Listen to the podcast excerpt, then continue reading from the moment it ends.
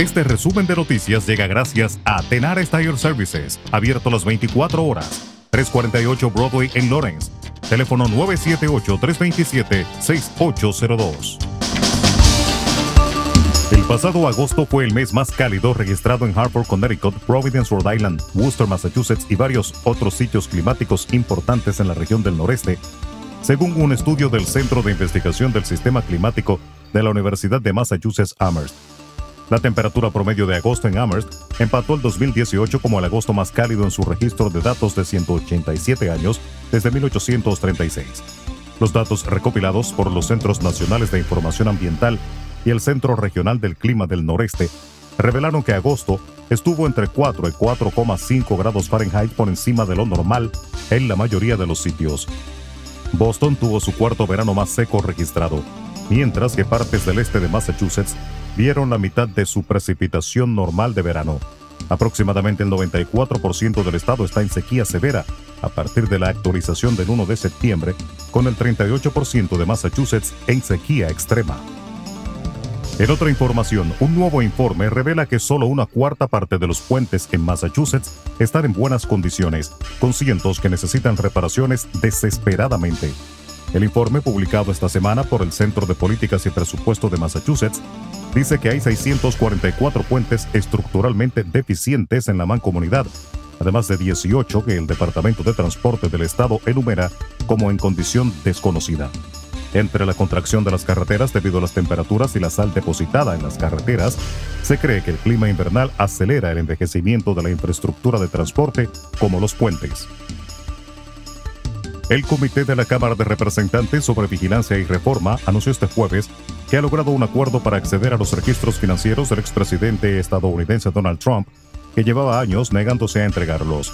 La batalla por esa información se remonta a abril de 2019, cuando el comité emitió una citación legal para tener acceso a esa información en el marco de su investigación sobre sus conflictos de intereses, sus transacciones según la Cámara en beneficio propio y sus vínculos financieros con el exterior. El presidente de Estados Unidos Joe Biden, de 79 años, ha pasado el 40% de los días desde el inicio de su gestión de vacaciones, reveló el Comité Nacional Republicano, en lo que aseguran se suma a las razones que usarán los votantes en noviembre para sacar a los demócratas de la Casa Blanca. Las vacaciones del presidente y los viajes de fin de semana sumaron 234 días, para un promedio de 7 de cada 10 en sus casas de Wilmington y Rehoboth Beach en Delaware, esto de los 589 que lleva ejerciendo el cargo, explica el recuento de los republicanos. El 39% de las escuelas públicas en Puerto Rico que fueron cerradas hace cinco años han sido adjudicadas o concedidas para otros usos como lavado de autos, vandalismo y algunas aún cuentan con servicio de luz. Así lo reveló este jueves la oficina del Procurador del Ciudadano, mejor conocido como el Ombudsman, tras realizar una investigación e inspección en los años 2017 y 2018 de las escuelas cerradas. El gobierno de la República Dominicana dispuso los mecanismos para formalizar a los trabajadores domésticos con resoluciones donde se establecen una jornada laboral de 8 horas diarias, 44 a la semana y salarios que no pueden ser inferiores a los 10 mil pesos mensuales. El presidente Luis Abinader encabezó en San Francisco de Macorís el acto de presentación de formalización del trabajo doméstico. La resolución número 14-2022 sobre la adaptación y armonización de medidas atenientes al mejoramiento del cumplimiento del convenio 189 de la Organización Internacional del Trabajo indica que ambas partes determinarán las horas en las que trabajadoras domésticas presentarán sus servicios, quedando estipulado de manera clara en el contrato, incluidos los descansos dentro de la jornada que preste el trabajador en un mismo día. Y el director de Migración de la República Dominicana, Venancio Alcántara, aseguró que el muro fronterizo logrará frenar la migración haitiana en el país. Esto en medio de las críticas formuladas por el senador de Dajabón, David Sosa, quien denunció recientemente que la obra es fácil de burlar.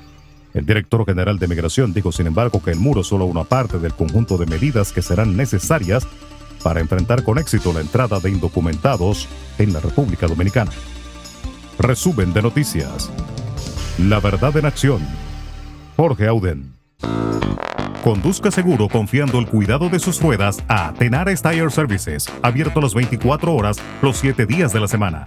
348 Broadway en Lawrence. Al comprar gomas nuevas, recibe reparación de por vida, además de otros servicios también de por vida. Tenares Tire Services también ofrece alineación y balanceo y autodetailing. Las mejores gomas nuevas y usadas en Tenares Tire Services, con el trato afable de Brian de Peña y su equipo. Tenares Tire Services, 348 Broadway en Lawrence. Teléfono 978-327-6802.